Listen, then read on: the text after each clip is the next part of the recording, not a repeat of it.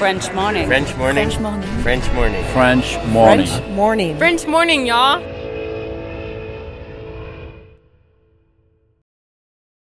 Cet épisode a reçu le soutien de la CFE. La CFE, vous connaissez? C'est la Caisse des Français de l'étranger et il s'agit d'une caisse de sécurité sociale créée en 78 pour les Français résidant hors de France. Maladie, maternité, accident du travail ou encore retraite.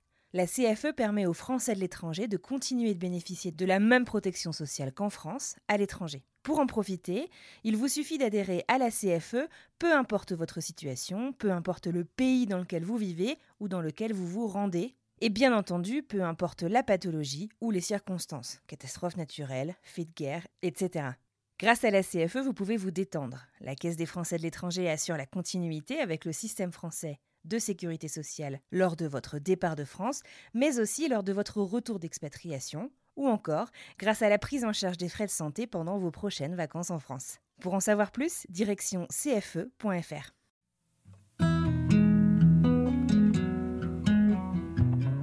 Ma mère me dit Je vais prendre un petit café. Je lui dis Oui, oui, vas-y. Donc évidemment, elle fond en larmes de l'autre côté de la porte. Moi, je fonds en larmes sous mes draps. L'horreur. Et le premier truc que je me dis à ce moment-là, là, je me dis pas, ah non, j'ai pas eu d'enfant, ou euh, tu vois. Je me dis, j'ai pas assez voyagé. Je veux voir le monde, je peux pas. Enfin, c'est. C'était vraiment une grande souffrance de, de quitter ce monde en ayant vu au final enfin, peu de choses, tout est relatif, euh, mais moins que ce que j'aurais voulu. Et moi qui adore euh, l'océan, le monde marin, tout ça, j'ai pleuré. Et là, je me dis, non, je ne peux pas quitter ce monde sans avoir vu Bora Bora. Et je leur dis, voilà, il faut voilà, qu'on organise une, euh, une fête avec euh, euh, la famille, les amis, sans leur dire, pour que je puisse leur dire au revoir, mes amis, tout ça. Et après, on, se casse à Bora, dans un camping, hein, ce que tu veux, je m'en fiche, mais je, je veux mourir face au lagon. Je, je veux avoir ces, ces dernières images euh, devant les yeux.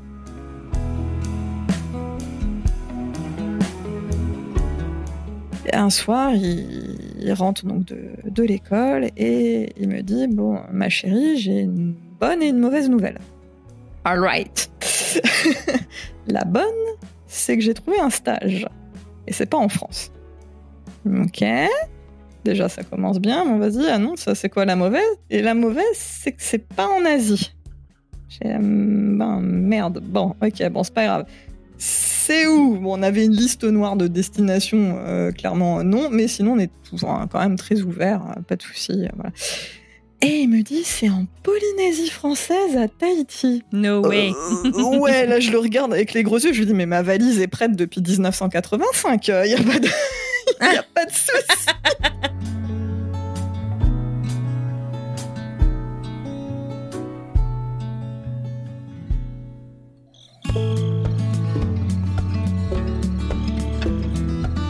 La vie est un voyage et pas une destination, disait Ralph Waldo Emerson. Au travers de cette citation, je vous invite à plonger dans l'histoire d'Emeline, une exploratrice dans l'âme qui rêvait de parcourir le monde et qui s'est adonnée à cette passion pendant quelques années, par les vacances, puis qui un jour, alors que son pronostic vital était engagé, a réalisé que son rêve le plus profond, c'était de fermer les yeux face au lagon à Bora Bora.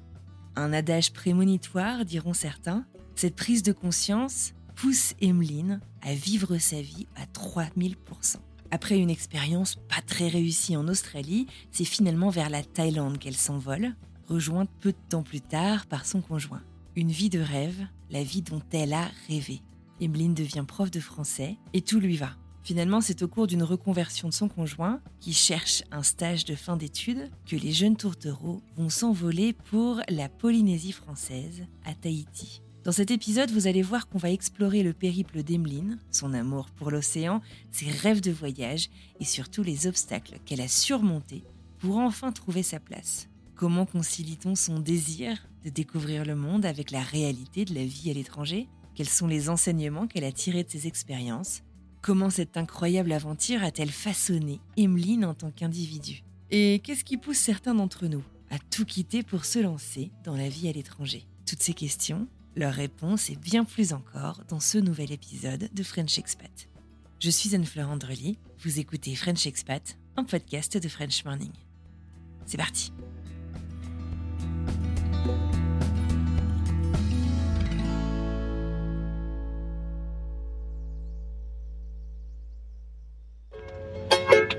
Je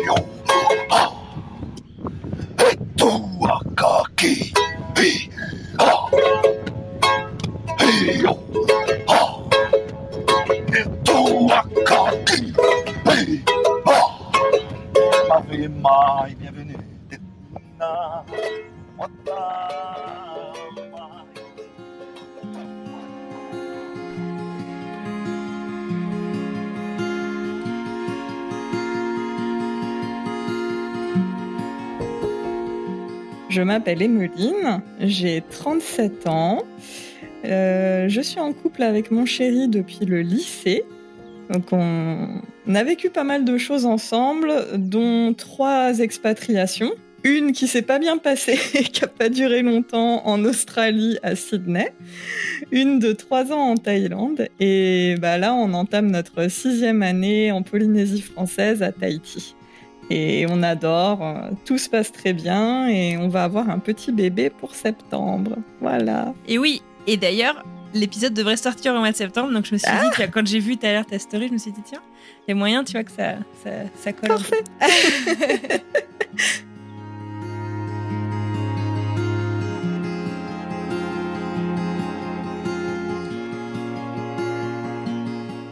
Alors, euh, eh ben, repartons vers le lycée. Comment est-ce que. Euh, enfin, à quoi, à quoi ressemblait ta vie en fait quand tu étais en France? Et du coup, ça fait combien? Ça fait 9, 10 ans du coup que vous êtes parti euh, côté parti de France? Oui, voilà, à peu près, ouais. Ouais, ça doit être ça. En gros.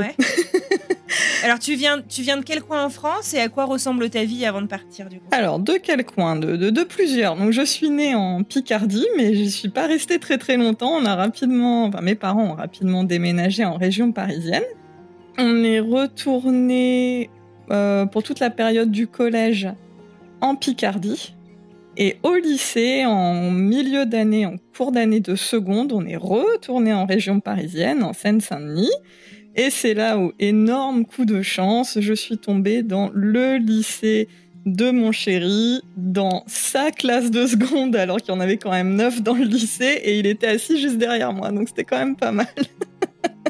Est-ce que euh, tout de suite c'est euh, l'amour fou Ou est-ce que vous êtes amis euh, initialement? Comment ça se fait Non, alors honnêtement, ça fait super cliché, roman à l'eau de rose, tu sais, genre le téléfilm de Noël. c'est pas grave. Mais ouais, non, ça a été le coup de foudre tout de suite. C'est vrai Et réciproque? Ouais, ouais, carrément. Donc quand je suis arrivée, en plus j'étais hyper timide, c'était l'horreur. C'est le proviseur qui m'a présenté devant toute la classe le, matin au début des cours. Donc j'étais décomposée. Donc euh, lui, il m'a dit que voilà, tout de suite quand il m'avait vu rentrer, euh, waouh, wow, coup de foudre. Je me suis assise à la seule place euh, disponible dans la classe, qui se trouvait être celle juste devant lui. Et à côté de moi, donc une jeune fille qui est devenue une copine après et qui s'appelle Aurélie, a commencé à me présenter un peu discrètement, j'étais quand même en cours de maths, me présenter euh, toute la classe. Alors là, c'est un tel, une telle, une telle, tout ça. Et euh, donc ensuite, elle passe à ceux qui étaient derrière. Donc euh, Rudy, mon chéri, et Nicolas, un de nos meilleurs amis. Donc on se retourne et elle me dit, voilà, et donc Nicolas et Rudy. Et là, nos regards se croisent et je vois, mais j'ai tout de suite été marquée par ses yeux très, très pétillants très doux et un immense sourire jusqu'aux oreilles. Et là, paf, quoi. J'étais fichue. C'est incroyable. Ouais, non, clairement. donc, t'as senti qu'il se passait quelque chose. Alors, après, on avait 15 ans. Donc, clairement, euh, ni l'un ni l'autre, euh, on ne se serait imaginé que, qu'on allait passer toute notre vie ensemble. Enfin, c'était, on n'y a jamais réfléchi. Ça s'est fait comme ça. C'était naturel.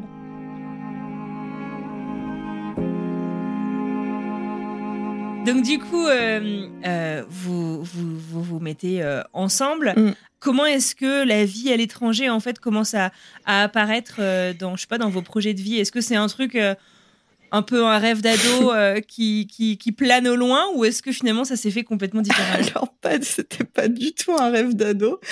Et même, je, je me souviens de, de Rudy à cette époque-là, et je le taquine aujourd'hui et on en rigole.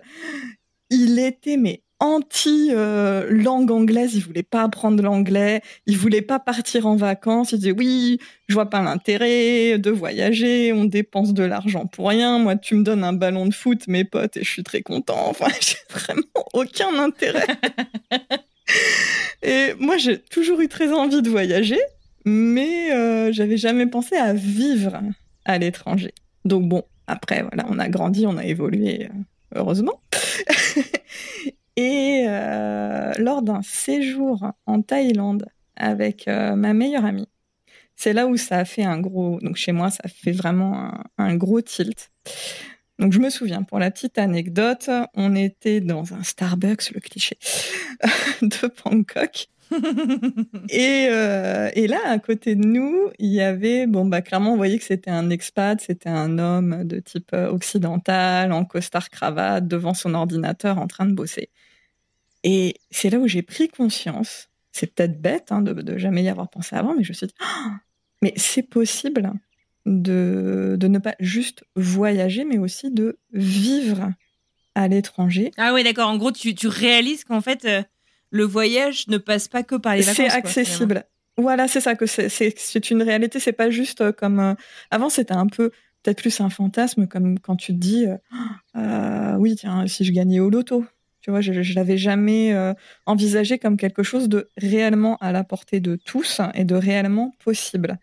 Pour moi, c'était vraiment euh, un coup de bol de dingue, euh, un milieu très fermé. voilà, je, je pensais pas du tout que c'était possible.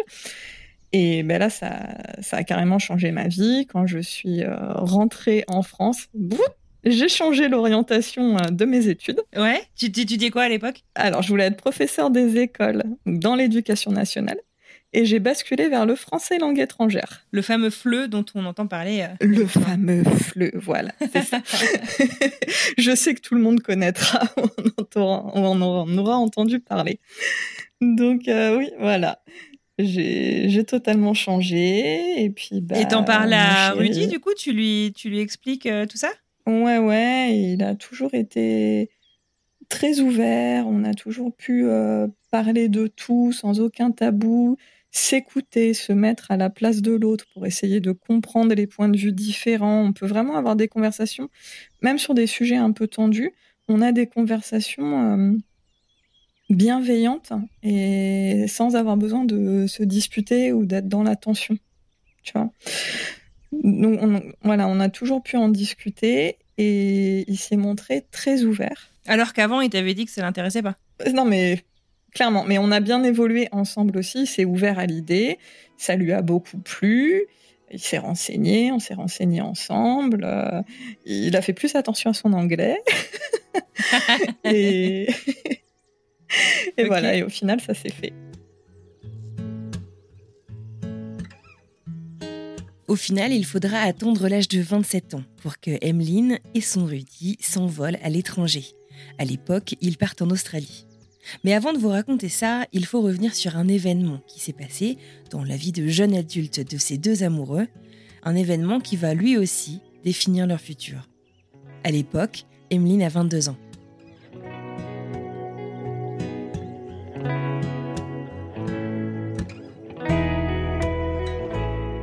Ça a marqué un, réel tournant aussi. Et c'était euh, donc cette histoire s'est passée quelques mois avant ce fameux voyage justement en Thaïlande. Donc ça a participé à ce. C'est pas juste le fait d'avoir vu euh, cet homme avec son ordinateur dans le Starbucks qui m'a fait euh, changer totalement d'orientation de vie, mais c'est un tout. Quand j'ai eu 22 ans, on est parti en voyage en Égypte, pays absolument merveilleux. Mais bon, ben, je pense que, tous ceux qui y sont allés euh, le, savent. Le billet d'avion est vendu avec la tourista. Très clairement. Ça fait partie du package. D'accord. Donc on est parti fin août. On a passé des super vacances, mais l'Imodium était clairement notre meilleur ami. Hein. on a été malade pendant tout le séjour, même si ça reste un très beau souvenir.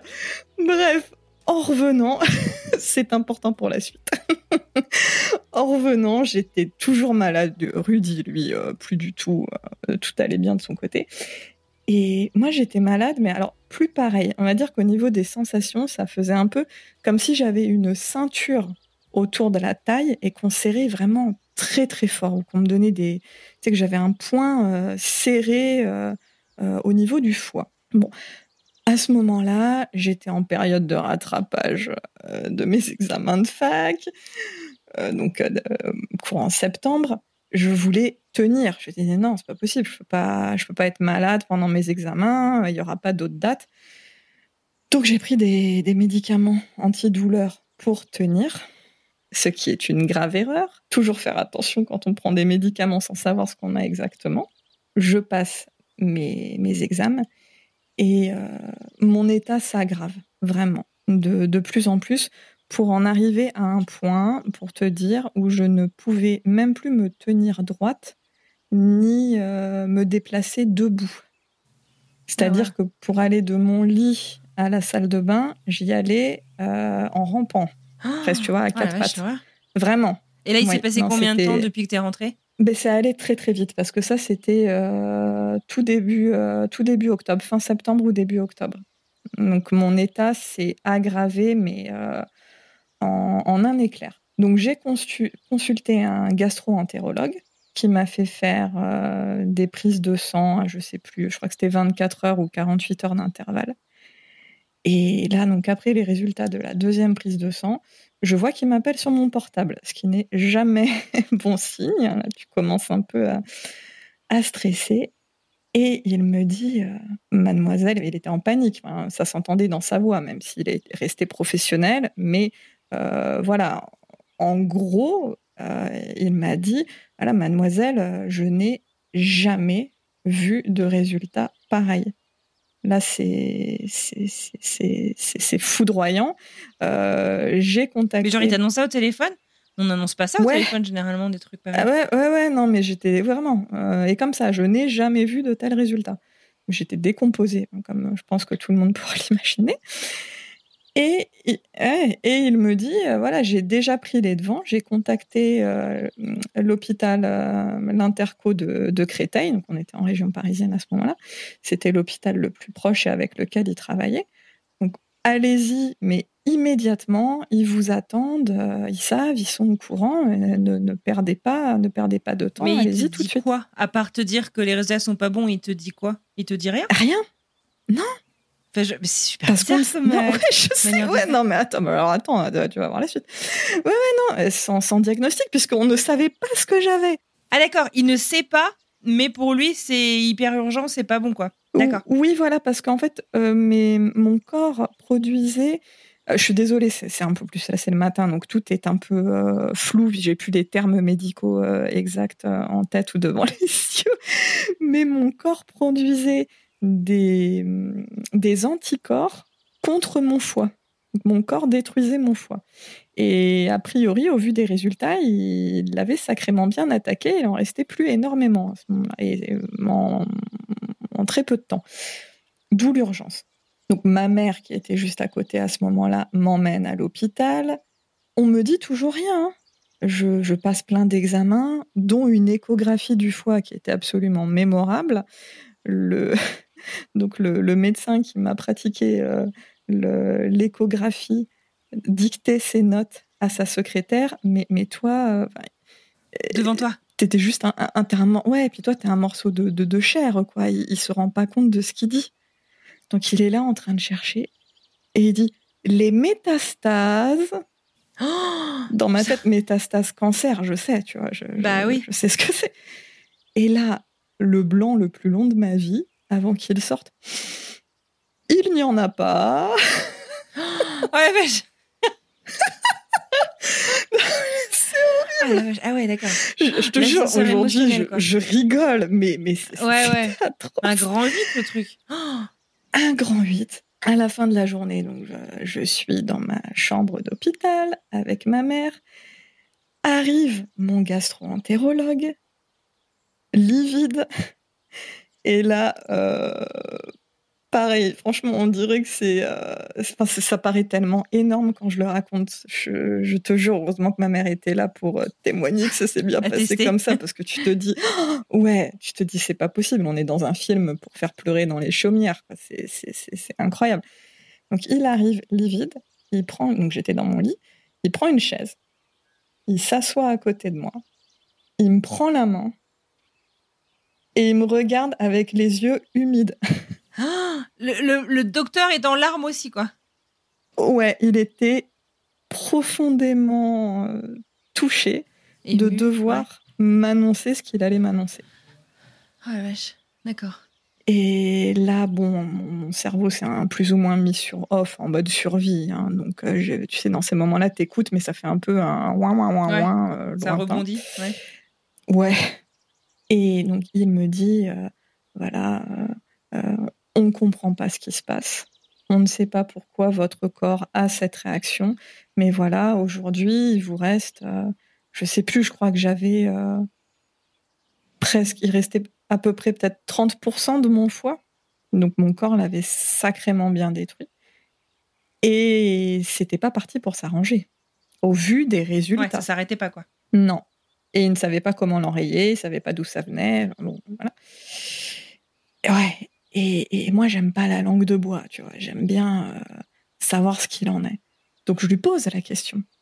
Je lui dis, mais concrètement, au niveau de mon espérance de vie, donc là, il blablatait, il noyait un peu le poisson. Donc, je lui ai demandé cash. Donc là, on était fin septembre, début octobre. Je lui ai demandé, OK, est-ce que je vais passer les fêtes de fin d'année? Est-ce que je vais fêter Noël? Et là, il me regarde dans les yeux et il me dit, je n'en ai aucune garantie. Sur ce, après, bon, ça se termine pas exactement comme ça, mais moi, mon cerveau, le souvenir s'arrête à ce moment-là. ouais, bah ouais, c'est le plus choquant, j'imagine. Ah, très clairement. Et donc, il sort. Euh, ma mère et moi, on ne peut même pas se regarder, sinon c'est foutu, on se met à pleurer. Euh, et on voulait se protéger l'une l'autre, en ne pleurant pas tout de suite pour euh, se soutenir. ma mère me dit je vais prendre un petit café. Je lui dis oui, oui, vas-y. Donc évidemment, elle fond en larmes de l'autre côté de la porte. Moi, je fonds en larmes sous mes draps. Et le premier truc que je me dis à ce moment-là, là, je me dis pas, ah non, j'ai pas eu d'enfant ou euh, tu vois. Je me dis, j'ai pas assez voyagé. Je veux voir le monde, je peux pas. Enfin, c'est. C'était vraiment une grande souffrance de quitter ce monde en ayant vu au final peu de choses, tout est relatif, hein, mais moins que ce que j'aurais voulu. Quand même fait la Grèce, l'Égypte, bon, euh, c'était pas non plus, voilà. mais bon, je voulais vraiment voir plein de choses. Et moi qui adore euh, l'océan, le monde marin, tout ça, j'ai pleuré en disant non, je peux pas mourir. Ça, ça m'émeut d'en parler. en plus, avec les hormones de la grossesse, mon Dieu. oui, j'imagine, ma pauvre. mon Dieu.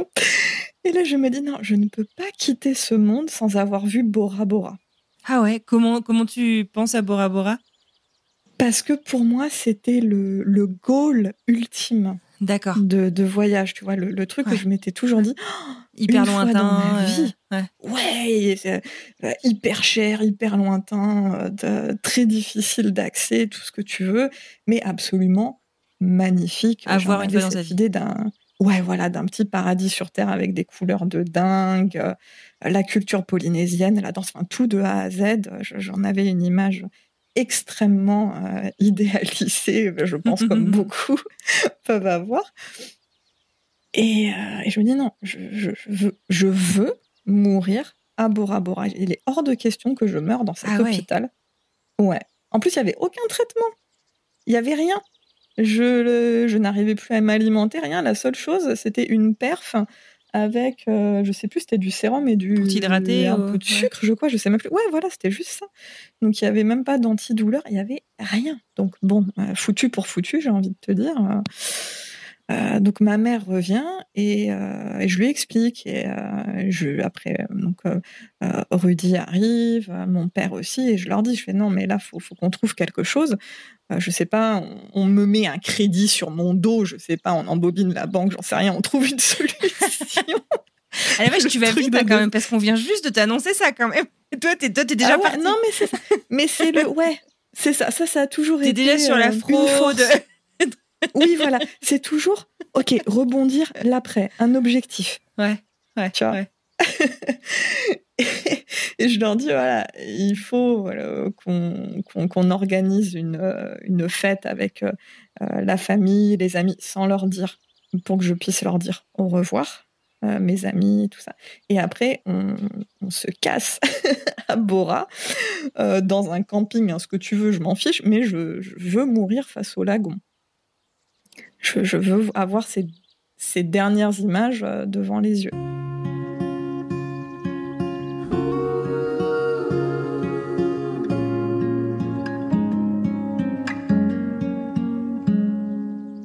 Dieu merci, c'était une fausse alerte. En Ah, fait, je oui.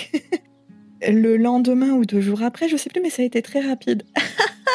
ah, finalement, euh, bon alors non, je, je rigole, mais le, le médecin était totalement décomposé, hein, bien sûr, Ouais, euh, d'avoir annoncé une chose pareille. Alors qu'en fait, ce n'était qu'une hépatite A foudroyante, extrêmement aiguë. D'accord. Donc, pour ceux qui ne connaissent pas l'hépatite A, c'est quelque chose de tout à fait bénin. Euh, tu peux même contracter l'hépatite A sans t'en apercevoir ou en ayant un peu mal au ventre et basta. Donc, ça attaque ton foie, mais ton corps se reconstruit derrière. Alors aujourd'hui, je vais très bien, Dieu merci.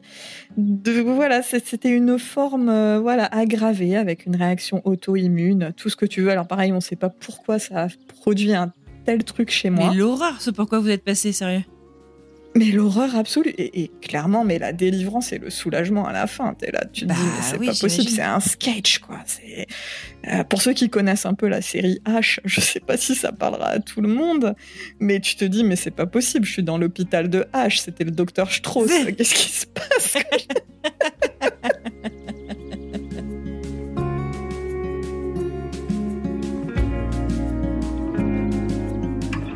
Cet épisode bouleversant et plutôt terrifiant pour Emeline et sa famille se finit fort heureusement bien mieux qu'il n'avait commencé. 15 ans plus tard, Emeline nous raconte le sourire rivé sur le visage à la suite de ses aventures. Des aventures qui l'ont menée autour du monde.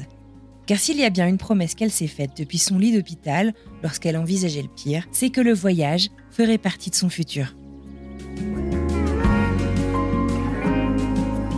J'étais vraiment dans cette urgence de, bah, de voyage, de, de, de brûler la vie aussi un peu par les deux bouts, mais de, de, voir plein de choses, de vivre pleinement. Une envie de vivre, une envie de- de- de- de- de- d'avancer, de, découvrir encore plus. Ouais, Ouais. d'arrêter de me prendre la tête pour des trucs débiles, euh, tu vois, vraiment d'essayer de... Tu prends conscience que la vie peut s'arrêter du jour au lendemain. C'est pas juste une phrase en l'air comme ça, c'est quelque chose de réel et qui peut arriver à absolument tout le monde. Parce qu'avant ça, j'ai toujours été en parfaite santé. Il ne m'était jamais rien arrivé, ben, à part euh, les trucs basiques, euh, grippe, euh, gastro, enfin voilà, que tout le monde a. J'ai toujours été en très bonne santé. Les médecins n'ont toujours pas compris pourquoi j'avais fait une réaction auto-immune et, et à ce point-là. Ouais, donc en fait, cet événement a été, a été euh, bon, annon- annonciateur finalement de la suite euh, d'une certaine, euh, d'une certaine manière, en tout cas un, un déclencheur de se dire ok, euh, je veux pas un jour m'en aller avec le moindre regret, let's go quoi. Ouais, c'est ça. Donc là, j'ai dit, ok, ciao la sécurité de l'emploi avec l'éducation nationale. Ok, c'est pas grave. Mais je veux ma liberté, ma liberté de mouvement, de pouvoir aller dans les, les, les, pays que je veux ou les villes que je veux, même en restant en France. Mais voilà, je, je voulais vraiment, j'avais ce, ce besoin d'être libre. Et je pense que c'est aussi euh, pour ça que Rudy a été autant à l'écoute par rapport à mon envie de, de vivre à l'étranger. Et il a eu très très peur de me perdre, bien évidemment. Donc ça change aussi beaucoup de choses des deux côtés.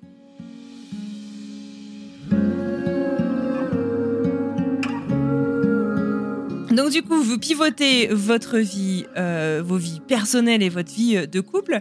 Et donc, euh, c'est quoi? C'est 3-4 ans plus tard que vous vous envolez pour l'Australie? C'est ça, bah, le temps que les deux, enfin qu'on finisse nos études tous les deux, qu'on économise aussi, parce que tenter une expatriation en Australie, surtout que bien sûr on avait visé Sydney, quoi, tant qu'à faire. Hein. Donc c'est le, Déjà, même par rapport au visa, euh, alors je sais plus. On, on est parti avec un visa euh, PVT, là, les Working Holidays. Les permis vacances-travail Voilà, c'est ça. Mais il fallait, je sais plus quel, euh, quel montant minimum sur ton compte en banque pour pouvoir partir. Hein. Enfin bon, ça, ça s'improvisait pas non plus comme ça, surtout pour deux étudiants. Donc, le, voilà, le temps que tout se fasse, voilà, ça a pris quand même quelques années. Vous avez quoi comme euh, projet? Enfin, je vais vous parler dans, dans, quelles, dans quelles conditions? Est-ce que tu peux me raconter un petit peu? Euh, Puisque du coup, je sais que c'est l'expatriation qui, a priori, s'est pas super bien passée. J'aimerais bien que tu me racontes euh, bah, à quoi vous vous attendiez et comment ça s'est passé, justement? Ben, c'est ça. Bon, alors, à l'époque, alors en tout cas, nous, on n'avait pas Instagram, tout ça, tout ça, mmh. pour avoir des infos sur l'expatriation. C'était quand même. Mais je te jure, non mais ça pique, hein, je vais me recoucher après, mm. hein. je vais déprimer. Mais, mais voilà, il y avait quand même beaucoup moins d'accès à l'information qu'aujourd'hui, je trouve.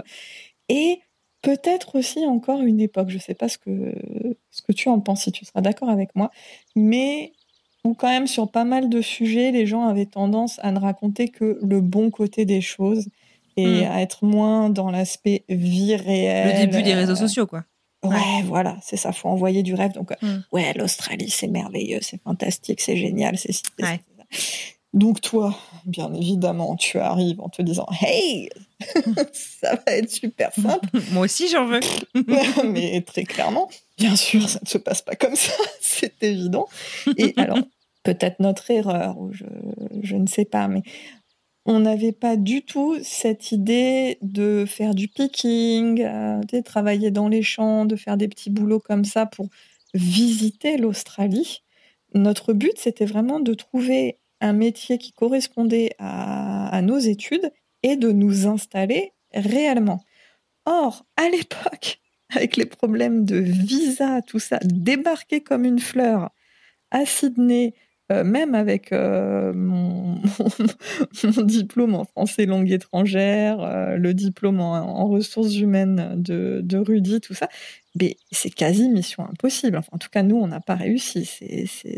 Même pour travailler à l'Alliance française, j'avais vu, il ne, pouvait pas m'embaucher parce qu'il fallait, je ne sais plus quel type de visa, mais qui est extrêmement compliqué à obtenir. Donc on s'est retrouvé un peu comme des andouilles Et en plus, la vie coûte, mais hyper cher. On était en coloc, hein, euh, bien évidemment une coloc qui en plus c'est pas bien passé. franchement, on les a tout enchaînés. Et oui, et au bout de d'environ un mois, on s'est rendu compte qu'on avait euh, qu'on avait dépensé quasiment la moitié de toutes nos économies. D'accord, donc ça allait vachement vite, quoi. Euh, ça allait hyper vite.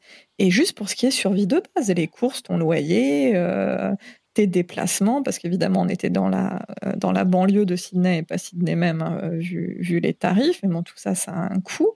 On se rendait compte aussi de, de la complexité pour obtenir un emploi donc, qui correspondait à ce qu'on recherchait. Et on s'est dit, bon, qu'est-ce qu'on fait? Soit, option 1, on change de ville. On se tente Melbourne, qui avait l'air d'être un peu plus accessible sur le papier et, euh, par rapport à nos discussions avec des expats là-bas. Soit on se tente ça, et bah, si ça marche pas, bon, bah, on reste un mois et on, bah, et on, rentre, à, on rentre à Paris. Quoi.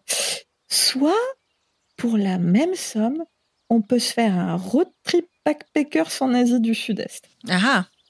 Je t'avouerai qu'on n'a pas réfléchi longtemps. Bah, le côté euh, One Life, hein, Carpe Diem, euh, clairement, mais on s'est barré en Asie du Sud-Est et on a vécu six mois fantastiques de vacances. Alors là, c'était plus rien à voir avec le avec l'idée de départ, mais c'était c'était fantastique. Et pendant ces, six mois-là, j'ai envoyé ma candidature comme ça, tu sais, un peu à droite à gauche dans les écoles euh, francophones internationales et tout. Je me suis dit, bon, on jamais sur un malentendu une place qui se libère. Bon, peanuts, c'est pas grave. On rentre, on rentre, je sais plus, ça devait être le mois de mai ou juin. Euh, Rudy signe tout de suite un CDI avec son ancien employeur parce que ça se passait très très bien. D'ailleurs, son, son ancien chef et un de nos meilleurs amis a été son témoin de, de mariage. Donc, c'est dire si ça se passait bien, qu'ils étaient très heureux de se retrouver. Et bah, moi, au mois de. C'était quand? C'était au mois d'août. Je reçois un mail de l'école francophone de Pattaya en Thaïlande.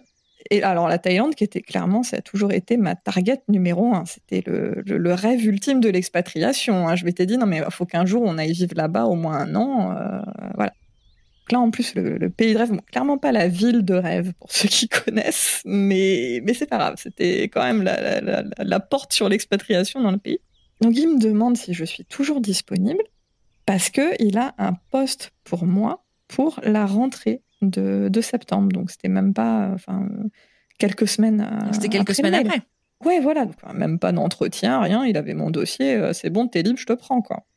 Donc là, pareil, il a fallu euh, être réactif très vite. J'étais en vacances dans le sud de la France avec ma mère en plus, donc j'appelle Rudy, je lui explique, j'ai qu'est-ce qu'on fait? Et c'est un amour. Il m'a tout de suite dit, écoute, on se débrouillera.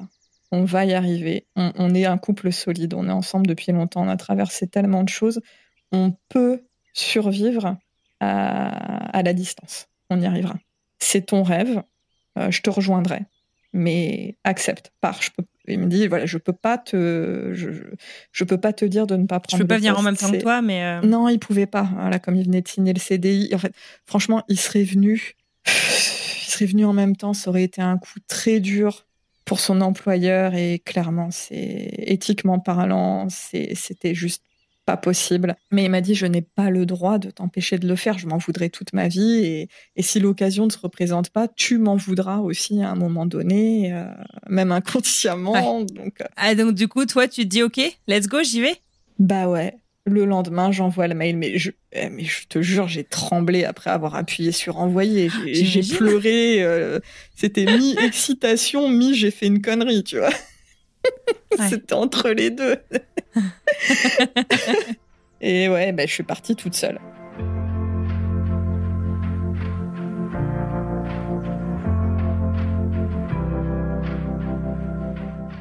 Mais j'avais jamais vécu toute seule de toute ma vie. Euh... Bah ouais, quand vous êtes rencontrés au lycée, euh, vous avez toujours été ensemble, quoi. Je suis partie de chez mes parents pour vivre avec lui à 18 ans, quoi, très clairement. Donc là, toute seule, à l'étranger, bon, dans un pays que je connaissais hyper bien, puisque bah, entre le premier séjour et cette expatriation-là, j'ai dû y aller peut-être euh, six fois. Donc j'étais vraiment amoureuse. D'accord. Ah ouais, quand même. Ouais, ouais, ouais. Donc, euh, même si je connaissais pas du tout la ville, parce que je l'avais toujours évité comme la peste, je connaissais très bien le pays. Donc, euh, voilà, j'étais pas, c'était pas comme pour l'Australie, quoi, si tu veux. Je, savais quand même où je mettais les pieds.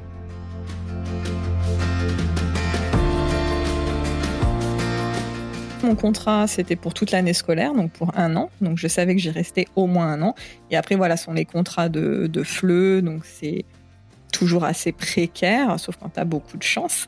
Mais voilà, ce sont des contrats au mois ou à l'année maximum, donc qui se renouvellent euh, ou pas après à chaque fin de période.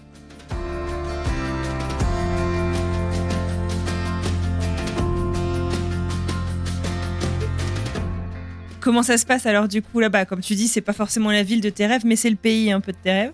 Alors comment comment ça se passe euh, Ton emploi, ta vie, ton arrivée, comment tu découvres euh, parce qu'il y a, comme tu dis, quoi, il y a voyager et il y a vivre euh, à l'étranger. Globalement, ça s'est quand même, ouais, oui, si en restant dans le global, très bien passé.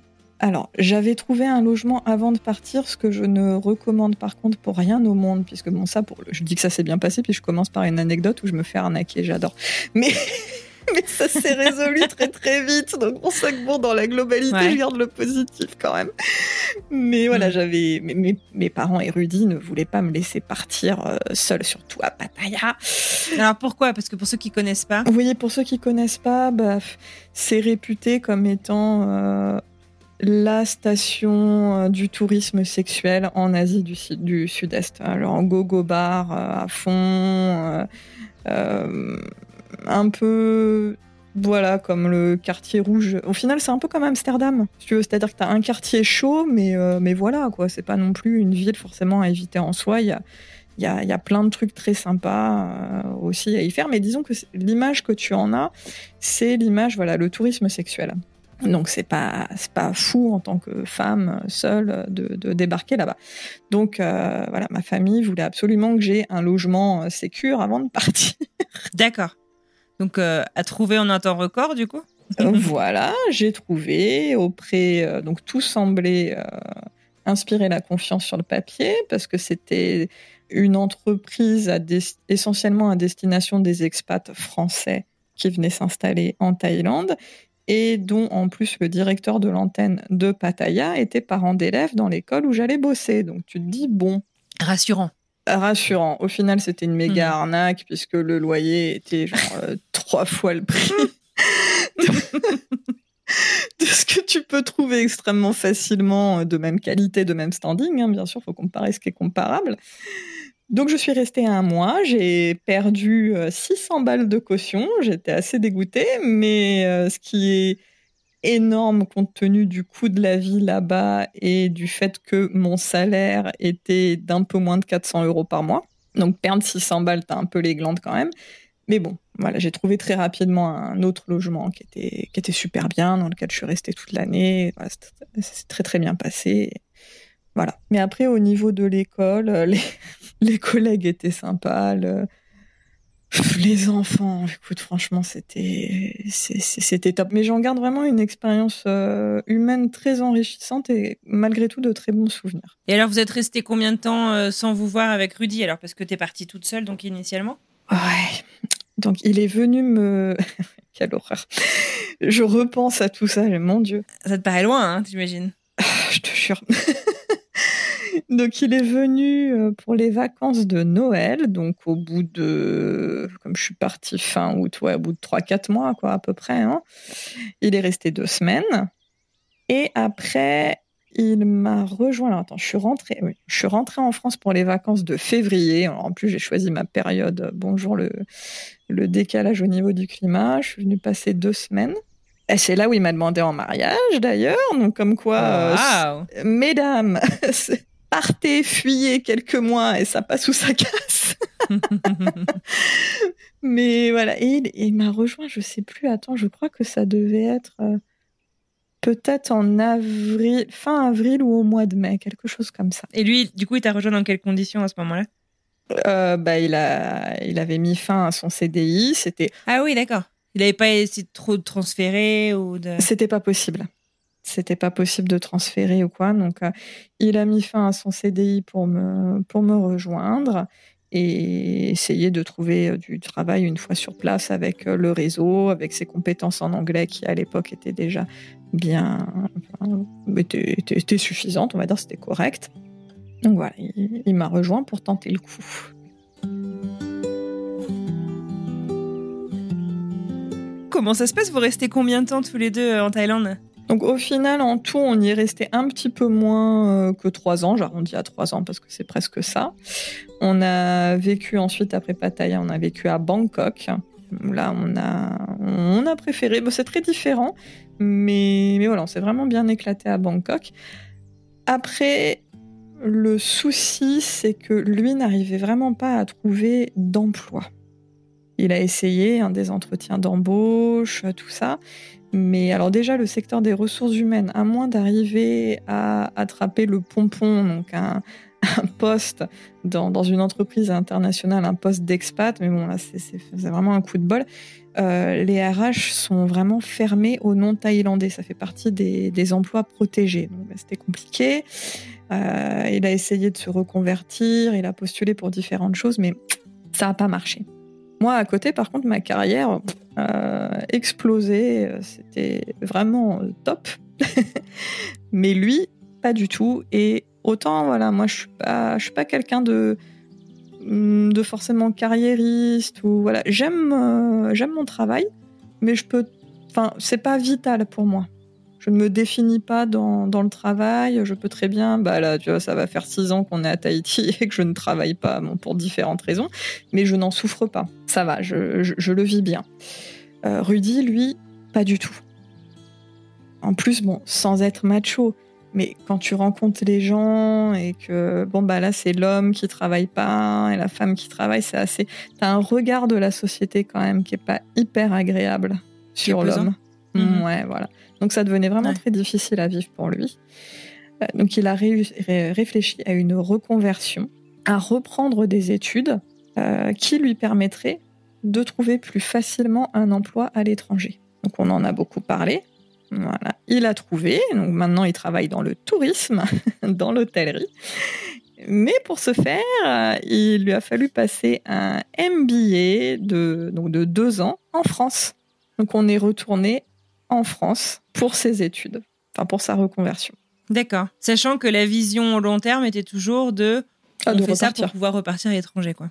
Ah, très clairement. Et puis, euh, on avait plein de super contacts, plein d'amis en Thaïlande. Moi, plein de contacts pro qui, qui m'attendaient plus ou moins aussi. Enfin, vraiment, qui, qui Enfin, la porte était grande ouverte pour, euh, pour mon retour. Ils savaient que le projet, c'était de revenir. Donc, euh, voilà, l'idée, c'était ça. On va en France. Donc, un an et demi, parce que la deuxième année, tu as un stage de six mois. Donc, on, visait de faire le stage déjà euh, en Thaïlande. Au final, donc arrivé à la période de ce fameux stage de six mois, un soir, il, il rentre donc de, de l'école et il me dit Bon, ma chérie, j'ai une bonne et une mauvaise nouvelle. Bon. Hmm. All right. bon, la bonne, c'est que j'ai trouvé un stage. Et c'est pas en France. Ok. Déjà, ça commence bien. Ok, Bon, donc Vas-y, annonce, ça c'est quoi la bien, mauvaise? ouais. voilà. Et la mauvaise, c'est que c'est pas en Asie. J'ai hum, ben merde. Bon, ok, bon, c'est pas grave. C'est où? Bon, on avait une liste noire de destinations, euh, clairement non, mais sinon on est toujours hein, quand même très ouvert, euh, pas de souci. euh, voilà. D'accord. Et il me dit c'est en Polynésie française à Tahiti. No way. Euh, ouais, là je le regarde avec les gros yeux, je lui dis mais ma valise est prête depuis 1985, il y a pas de, y a pas de souci. comment, comment te dire si c'est ça ta mauvaise nouvelle? Mais gars, je voulais mourir à Bora Bora il y a quelques années. Enfin, je... c'est pas la même île, ok, mais c'est pas grave, c'est- on s'en approche déjà, tu vois. on y va. Ah, pareil, on est parti, mais avec l'idée d'y rester que six mois. Pour le stage, quoi. Ouais, voilà, on savait pas si on allait y rester plus ou quoi. Donc t'es quand même vachement flexible. Enfin, je veux Ah, dire, euh, t'étais oui, amoureuse de la Thaïlande, amoureuse de l'Asie. Ouais, Et, avec ma euh, carrière on qui te explosait, propose te autre plaît, chose pas, mais ouais. Tu étais prête à, à réenvisager tous tes plans en fait en, en deux secondes, quoi. En deux secondes. Ouais, la ouais. décision, elle a été prise en combien de temps La votre décision de couple de partir à Tahiti? Il fallait la prendre euh, le jour même. Il fallait qu'il donne euh, la réponse le lendemain maximum. Parce que forcément, il y avait d'autres personnes hein, sur, le, sur le coup, tu penses bien. On connaissait rien, enfin rien du pays ici. Enfin, je veux dire, moi j'adorais déjà euh, la, la culture. Voilà, on avait des, des, des- des grandes idées de, de la Mais destination. vous y étiez jamais allé ni l'un ni l'autre. mais on n'y était jamais allé, on n'avait pas d'idée de la vie concrète, on savait que ça coûtait les yeux de la tête, mais euh, voilà, on n'avait pas d'idée vraiment, enfin, on ne savait pas trop où on allait. Et on s'est dit non, bah écoute, euh, bah, toujours pareil, hein, euh, one life, euh, allez, écoute, c'est une opportunité, on va pas dire non, on y va, on verra bien sur place, au pire c'est pour six mois, écoute, euh, bon, voilà, euh, ce sera toujours une expérience professionnelle pour lui très enrichissante et, hyper bien sur son CV, au pire, euh, enfin, pas grand-chose à perdre. Donc toi, du coup, tu y vas en te disant que tu mets entre parenthèses ton job pendant six mois, du coup, puisque vous imaginez que vous partiez de manière, de manière temporaire? Alors, euh, moi, j'avais pas retrouvé d'emploi dans ma branche en France pendant la parenthèse française. J'avais trouvé des petits CDD dans l'immobilier, euh, hors sujet total, mais c'était très sympa aussi. Il faut toujours savoir rebondir.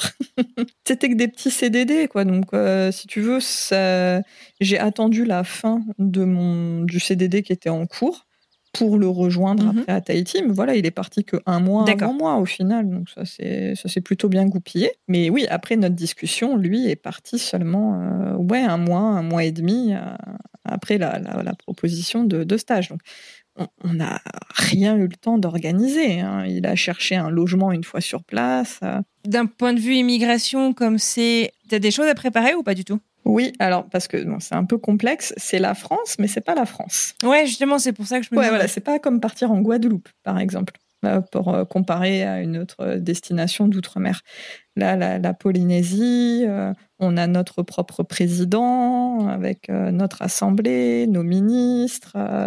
c'est un pays d'outre-mer. Donc c'est pour ça que je parle d'expatriation parce que sur le papier, on a dû faire exactement les, les mêmes démarches auprès de l'administration hexagonale que pour partir en Thaïlande. Et on a le même statut que quand on vivait en Thaïlande. Pour l'administration française, on a le statut d'expatrié. On a été euh, radié de, j'allais dire la CPS, mais c'est ici, de, euh, la sécurité sociale euh, hexagonale. bon, on paye plus d'impôts, ça c'est le bon point. ah ouais, il n'y a pas d'impôts au Tahiti? Non, ben, mais bon, enfin, c'est vicieux parce que tes impôts, tu, on va dire que tu les payes sur tout ce que tu achètes. La vie est extrêmement chère, mais tu, tu n'as pas de feuille d'impôt. Donc oui, voilà, on a quand même eu des démarches, euh, des démarches à faire, bon, qui ont été au final relativement simples et, assez rapides. Et après, sinon, tout se fait ici. Ici, c'est vraiment, euh, faut être là. Vaut mieux se déplacer. C'est un peu encore euh, à l'ancienne, on va dire, sur pas mal de choses. Faut aller dans les bureaux. Voilà, tu fais pas, pas trop de choses en ligne. Donc on a découvert après sur place.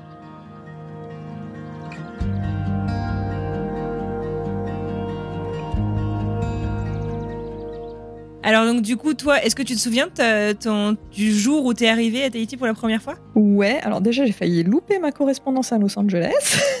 C'était génial. J'ai couru comme une Pour bien dingue. commencer, super. Non, mais ceux qui ont fait une escale technique à Los Angeles, mais je pense que tout le monde comprendra, mais c'est une horreur. C'est terrible, il faut courir. il, y a énormément de monde, c'était bon, bref.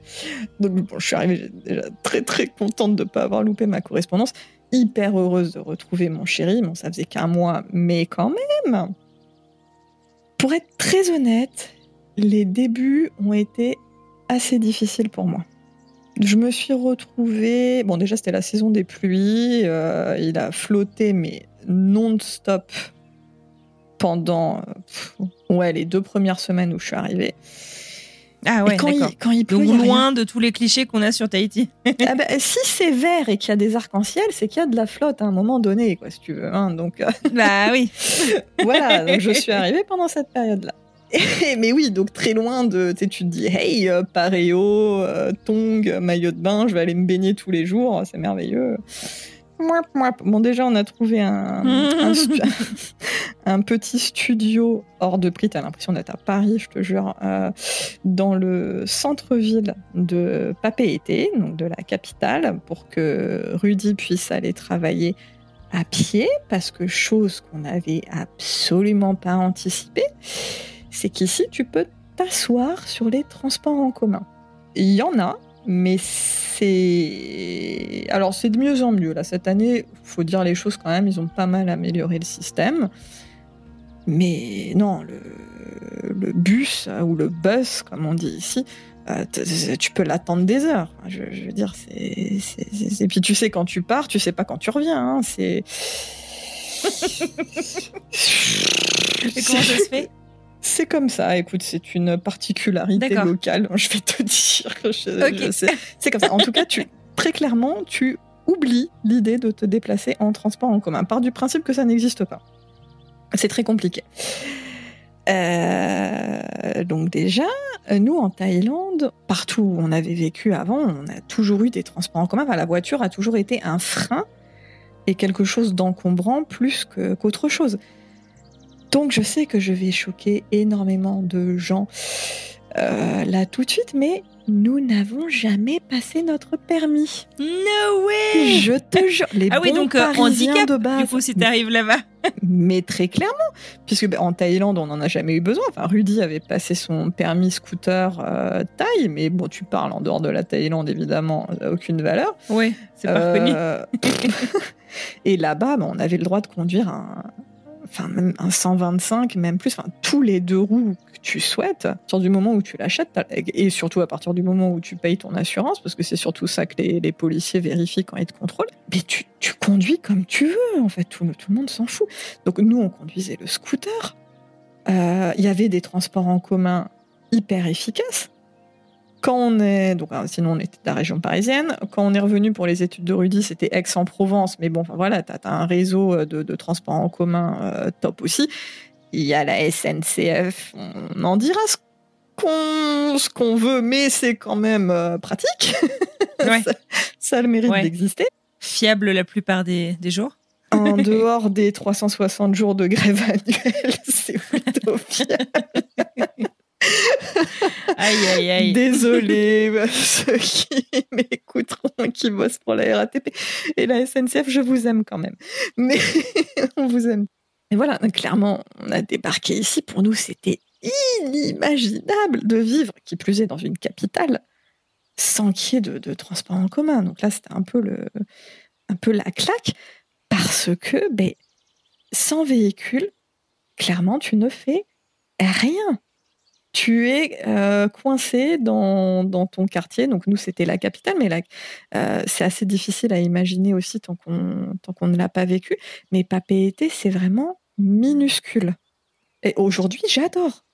Je, je pourrais difficilement vivre à- ailleurs, me réhabituer à des grandes villes, mais il faut bien imaginer que quand, quand tu as vécu à Paris, quand tu as vu euh, Sydney, tu as vécu à Bangkok, que tu arrives et que que la ville en, elle-même, c'est plus petit qu'un arrondissement parisien et que le centre d'activité, c'est une rue quand même que tu, que tu parcours en, ouais, en, moins de 10 minutes, ça fait bizarre. Tu vois? Ça fait un peu. Les plages, les, les premières plages pour te baigner sont à euh, 15-20 km. Et, et tu peux pas le faire à pied. Bon, déjà, tu mettrais pas mal de temps.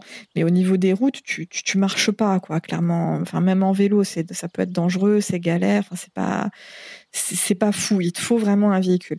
Donc, je me suis retrouvée bloquée dans le studio en saison des pluies avec rien à faire en me disant, punaise, je suis à Tahiti, j'ai toujours pas vu le lagon. Enfin, si tu le vois dans, dans le port, quoi, avec les bateaux, mais je veux dire, je me suis toujours pas baignée. Il y a Moorea, qui est une des, des plus belles îles de l'archipel, qui est à 30 minutes de ferry, que tu vois de l'autre côté. Mais au début, on- avec toutes les dépenses, quand tu arrives, bah, c'est quand même un certain budget euh, d'y aller, Ouais, qui, qui est pas ouf, mais, mais bon, euh, au départ, c'est quand même compliqué. Ouais, tu peux pas tout faire, quoi. C'est normal. Voilà, c'est ça. Donc moi, je me suis retrouvée un peu euh, euh, avec cette impression d'être euh, le nez collé devant une vitrine, que tu as tout ce dont tu rêves qui est derrière, mais toi, tu étais bloqué derrière la vitrine. Donc c'est un peu déprimant. Euh, en plus, avec Rudy qui, bah, qui travaillait toute la journée. quand on est arrivé là, ils ont fait beaucoup d'efforts sur les, les prix des forfaits téléphone, Internet, etc. Mais quand on est arrivé, c'était inenvisageable d'avoir la Wi-Fi à la maison. Il fallait aller au, à Ah la ouais. super. Ouais, non. Il fallait aller à la supérette qui était à, à 3-4 minutes à pied, donc c'était pas loin, pour bénéficier des 30 minutes de Wi-Fi grat- euh, gratuite par jour. Donc tu avais 30 minutes pour donner des news à la famille, euh, tenter une mini-visio, euh, voilà. Et, sinon, après, tu étais devant France Télévisions. Ah ouais, donc dur quand même, hein, les, les débuts. Ah, le début, j'étais. Ouais, ça m'a fichu une claque. C'était vraiment à l'opposé total de tout ce que je pouvais imaginer.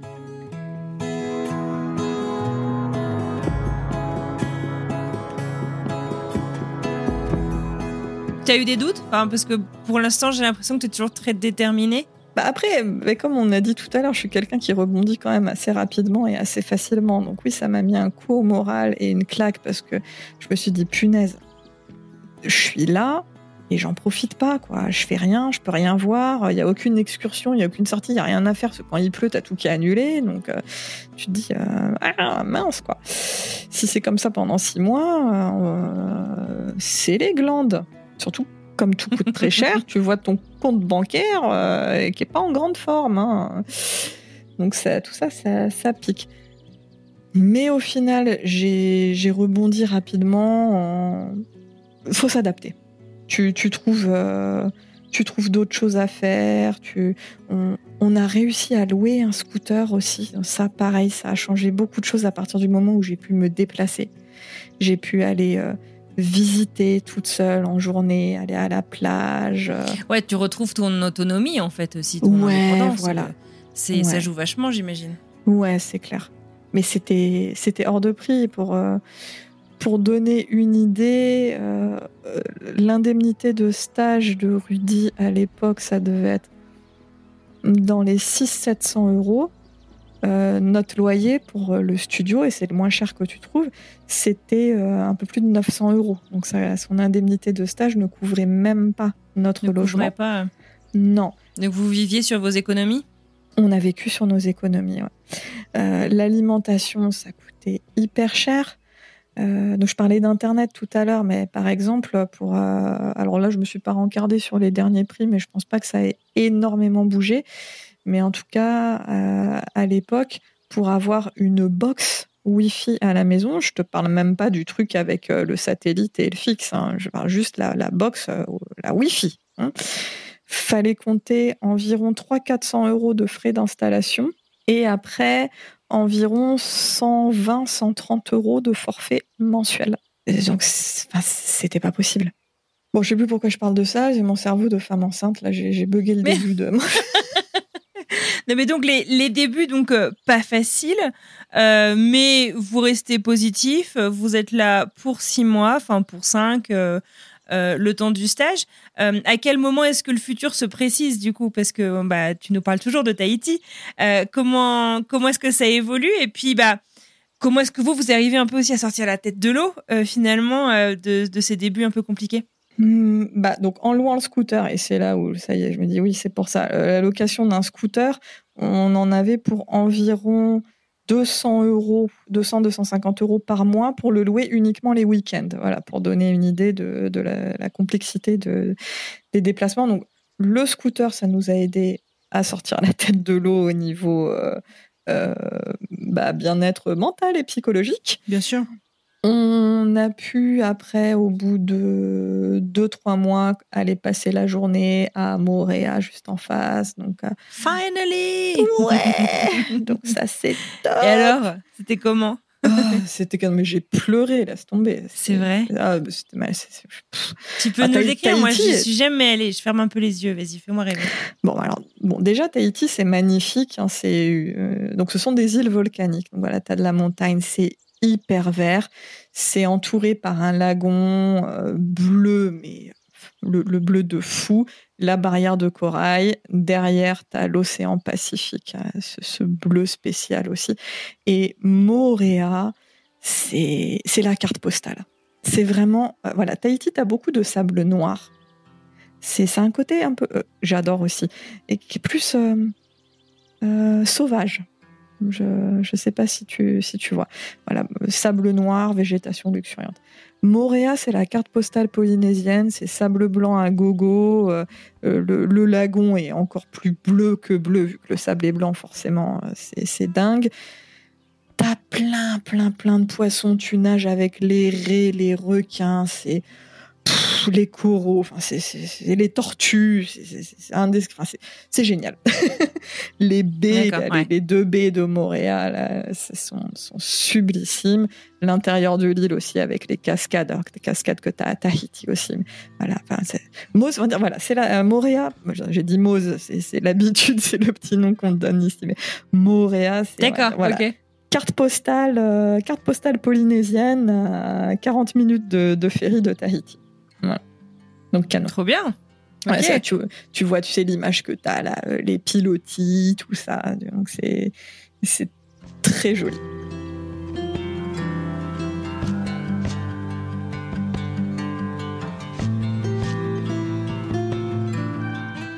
Et alors, euh, est-ce que la vie euh, au quotidien ressemble en fait à ça, à cette carte postale de Tahiti? Absolument pas. Enfin, absolument pas. On a la chance depuis euh, deux ans maintenant. On, a déménagé parce que sinon on, était resté dans le centre-ville de Papeete. On l'a depuis deux ans. Euh, c'est notre vie est un peu un, cliché, enfin, surtout la mienne vu que Rudy travaille et moi non. On habite à 300 mètres de la plage, donc très clairement dès qu'il fait beau j'y vais. Voilà, c'est je mets juste euh, les, les savates comme on dit ici, donc les tongs, un paréo, mon maillot de bain, je marche euh, deux minutes, je me baigne dans le lagon, il y a plein de poissons, euh, c'est sublime. en saison, on voit les baleines sauter derrière la barrière de corail. T'es là, les fesses posées sur le sable tranquille et tu vois une baleine qui saute. Enfin, c'est dingue. Magique. Il y a des couchers de soleil de psychopathes avec les petits requins. Là, tu vois des requins qui sont pas dangereux pour l'homme, je précise. Donc, tu vois le petit mhm. aileron là dans, dans l'eau. de ce point de vue-là, on a. C'est un, peu magique quand même. Voilà, on va pas se mentir, euh, ça, ça fait un peu, ça fait un peu carte postale. Ok.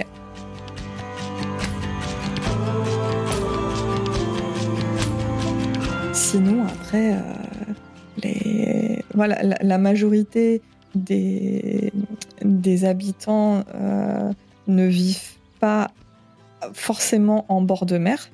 Euh, le, plus souvent, c'est dans les hauteurs ou dans les vallées. Donc voilà, on ne va pas tous à la plage tous les jours ou tous à la plage après le boulot. Ça, c'est un, un énorme cliché. Bon, encore une fois, nous, on fait un peu, mais c'est un cas, voilà, on va dire, c'est pas le, plus courant. On se tape des bouchons euh, du feu de Dieu parce qu'il y a une seule route qui fait le tour de l'île, donc les bouchons, c'est un truc pas possible. Euh, on va tous faire nos courses euh, à Carrefour, hein, ça, voilà, que ce soit à Tahiti ou ailleurs, on se retrouve tous dans les grands supermarchés. voilà, après, c'est hmm, c'est la carte postale, mais c'est pas la carte postale non plus. Ouais, non, mais c'est comme euh, les, enfin, les Américains ou n'importe qui d'ailleurs. Moi, je parle des Américains parce que c'est là que je suis, mais qui disent Ah, tu vivais à Paris, ta vie doit être tellement romantique. Bah non. ouais, on se comprend. Ouais, Émilie, non, mais Paris, ça, en fait, euh, ouais, euh, bah, bonjour quoi. mais c'est en fait c'est aussi toute la différence entre vivre et voyager aussi. Ça veut pas dire que t'en profites pas, mais c'est juste ça résume pas toute ta vie là-bas. Non, mais c'est ça, c'est pas c'est pas pareil. Et puis voyager coûte Enfin, même la vie en général ici coûte, mais c'est pas que ça te coûte un bras, ça te coûte les deux bras, les deux jambes et ah. trois organes, quoi. Mais, mais vraiment, vraiment.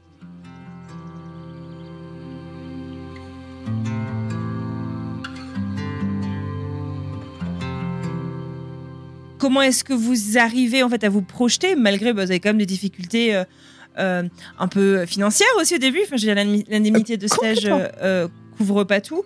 Euh, et, à quel moment, en fait, ça vous paraît évident que vous avez envie de continuer euh, là, quoi? Franchement, honnêtement, ça c'est ça c'est fait comme ça. C'est, il n'y a pas eu un moment où on s'est dit euh, il faut absolument qu'on reste. On a toujours été ouvert aux opportunités, que ce soit ici ou ailleurs.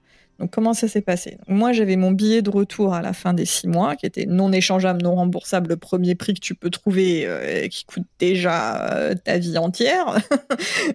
Donc bah moi, au bout de six mois, je suis rentrée. Et Rudy, lui, euh, n'a pas eu de proposition de CDI parce qu'il n'embauchait pas à ce moment-là, donc dans son dans, dans l'entreprise dans laquelle il bossait, mais ils lui ont proposé un CDD de trois mois avec un vrai salaire. Donc une vie un peu plus abordable euh, a priori, quoi. Voilà, c'est ça. Mais moi, de toute façon, j'étais obligée de rentrer. Donc je lui ai dit, bah. bah Et pourquoi t'étais obligée de rentrer? J'ai pas Parce que sinon, je perdais mon billet d'avion. Ah, je pouvais pas décaler la date. Ouais. Donc comme c'était que pour trois mois, euh, bon, pour un CDI, euh, voilà, j'aurais perdu le billet et puis c'est comme ça. Mais là, que pour trois mois et en plus de toute façon pour un salaire qui nous permettait pas de vivre à deux non plus, euh, c'était c'était pas c'était pas possible. Donc je suis rentrée, lui est resté trois mois. Au bout des trois mois, ils ont proposé de lui reprolonger de trois mois. Donc là, ça faisait, bah, ça a fait six mois sans se voir, mais bah, pour le coup, c'était pire que la Thaïlande, puisque là, il n'y a même pas eu des petites vacances entre temps. Ça a été six mois où on a été séparés à fond et sans savoir quand on allait vraiment se retrouver, puisque à chaque fois, c'était un peu prolongé. Donc euh, j'ai dit oui, bah oui, oui, vas-y. Au pire, ça renfloue un peu les caisses pour euh, se réinstaller après ailleurs où que ce soit. Quoi. Oui, ça se refuse pas, je veux dire. Et puis c'était très intéressant pour son CV euh, aussi. Donc bon. J'ai ok. moi, en attendant, bah forcément, j'étais chez mes parents dans le sud de la France et tu peux pas, tu peux pas chercher un emploi vu que tu sais pas pour combien de temps t'es, es là. Donc, donc un peu compliqué. Et au bout de ce deuxième, cette deuxième prolongation, il trouve un CDI, donc pour un, grand hôtel ici, donc une autre boîte. Donc il me dit bon voilà là j'ai été pris, il avait fait les entretiens et tout sans me dire au cas où. Il m'a dit voilà bon j'ai été pris, qu'est-ce que t'en penses, qu'est-ce qu'on qu'est-ce qu'on fait? Et j'ai dit écoute j'arrive, je reviens, bah oui non c'est génial. Euh, c'est super, quoi. Donc, euh, tentons, l'expérience.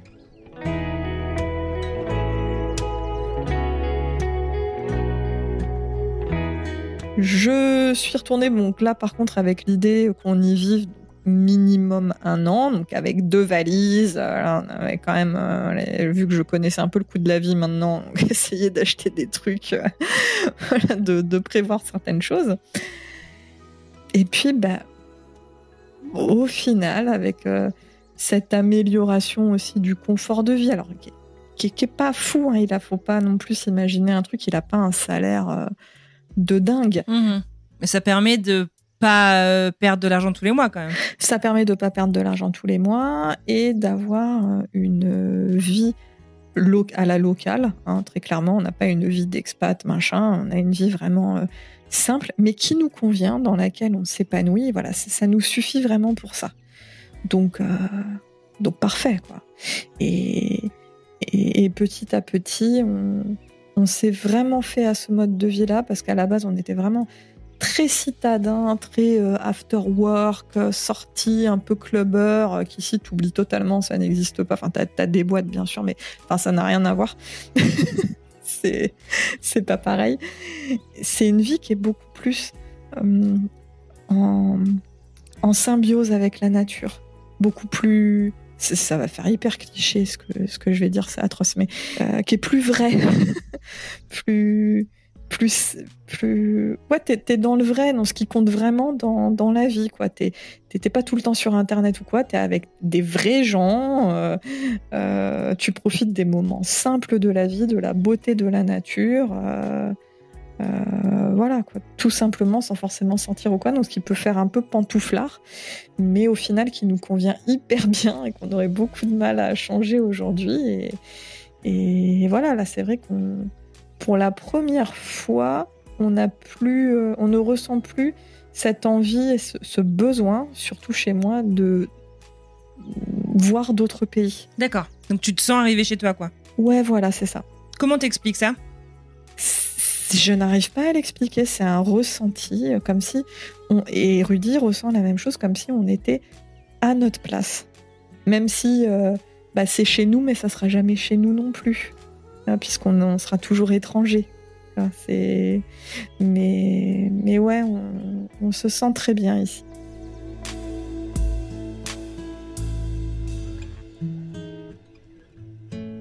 Du coup, là, ça fait six ans que vous êtes. Euh, enfin, vous commencez votre sixième année euh, à Tahiti. Vous attendez euh, un petit bébé. Ouais. c'est top secret C'est un petit garçon, une petite fille? On ne sait pas encore. Donc il n'y a pas Vous de. Savez pas? Ok, d'accord. Voilà, c'est ça. Il n'y a pas de secret. Non, pas. Oui, puis je le dirais sans aucun problème. C'est pas. On n'a pas de. de ouais, vous n'avez pas décidé d'en faire un secret. Non, non, non. Là, on garde pour nous ce que nous a dit la gynéco hier parce que c'est très tôt. Hein. Là, je, suis enceinte que de trois mois.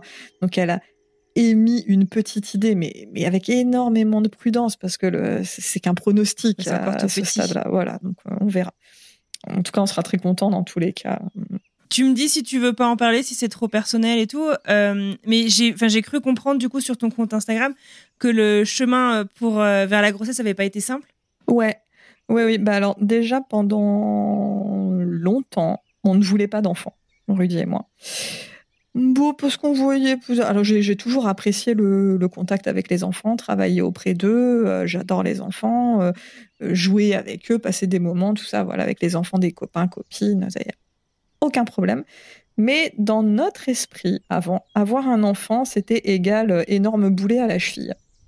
Et pour moi, et même pour Rudy, étant donné que la liberté, c'était vraiment fondamental de chez fondamental, pour nous, c'était pas compatible avec le principe de liberté.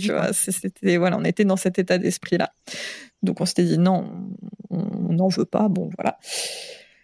Euh, Arrivé à 30 ans, comme je pense énormément de femmes, malgré tout, on a cette euh, petite euh, alarme biologique qui dit bon, cocotte, est-ce que tu es. juste qui, qui te hum, re-questionne sur le sujet. Est-ce que tu es sûr de toi? Parce que, bon, malgré tout, tu as, encore le, temps si tu changes d'avis, mais il y a une date de péremption à un moment donné. C'est pas comme les hommes. Donc, bon, on, on était en Thaïlande à ce moment-là. on y a à nouveau réfléchi. Et on s'est dit, bon, vers 35 ans, pourquoi pas, on laissera la porte ouverte, euh, on verra, on en reparlera à ce moment-là. Bon, bon après, je la fais très courte, hein, qu'on arrive ici, etc., etc., etc. Et euh, on a différents projets. Moi, je me suis lancée l'année dernière euh, dans le Heiva, le Heiva Itaiti, c'est c'est le plus grand concours de danse polynésienne au monde. Donc c'est un énorme challenge sportif ouais, qui, se qui, se prépare. Pendant six mois, t'as pas de vie. Hein. Tu manges Heiva, tu, tu, tu dors Heiva, tu, tu... Voilà, c'est six mois euh, tous les soirs. Euh, environ deux à jusqu'à quatre heures, ça dépend des soirs, mais en moyenne, c'est deux, deux, trois heures de répétition, plus certains week-ends. Et plus tu arrives vers le mois de juillet, plus tu as tous tes week-ends de répétition toute la journée aussi. Donc autant te dire que c'est quelque chose qui est difficilement, qui est pas compatible avec un projet bébé. Euh, je devais le faire en 2020, mais euh, notre ami le Covid a tout fichu en l'air. Donc j'en suis arrivée à le faire l'année dernière, donc à, 36 ans. le, concours était au mois de juillet et au mois d'août, on a pris la décision avec Rudy de se lancer, ça y est, enfin dans ce projet bébé. Tu te dis, bon, euh, à notre âge, t'entends pas mal de choses sur la fertilité qui baisse, surtout chez la femme, etc. Tu te dis, bon, je sais pas trop où on va. Écoute, gros coup de bol, je suis tombée enceinte euh, début septembre, donc juste après. Ah oui, donc rapidement euh, Hyper rapidement. Le, cycle suivant. Premier essai, one shot, bingo, ticket gagnant. Fort malheureusement, ça s'est mal passé, puisque j'ai fait une fausse couche à 11 semaines. Euh, donc 11 ah, semaines, c'est... Ouais, bah, bah, bah, là, tu vois, je suis dans ma 12e semaine, donc c'est, c'est 3 mois. Donc proche de la fin du, du premier trimestre. Et bah oui, ça, ça, a été, ça a été très dur, hein, bien évidemment. Surtout que j'ai fait euh, une fausse couche hémorragique. Donc, direction les urgences, tu te vides de ton sang comme pas possible. Tu as l'impression que tu vas y rester. Tu te dis, mais c'est pas. Enfin, Et puis, tu souffres, mais.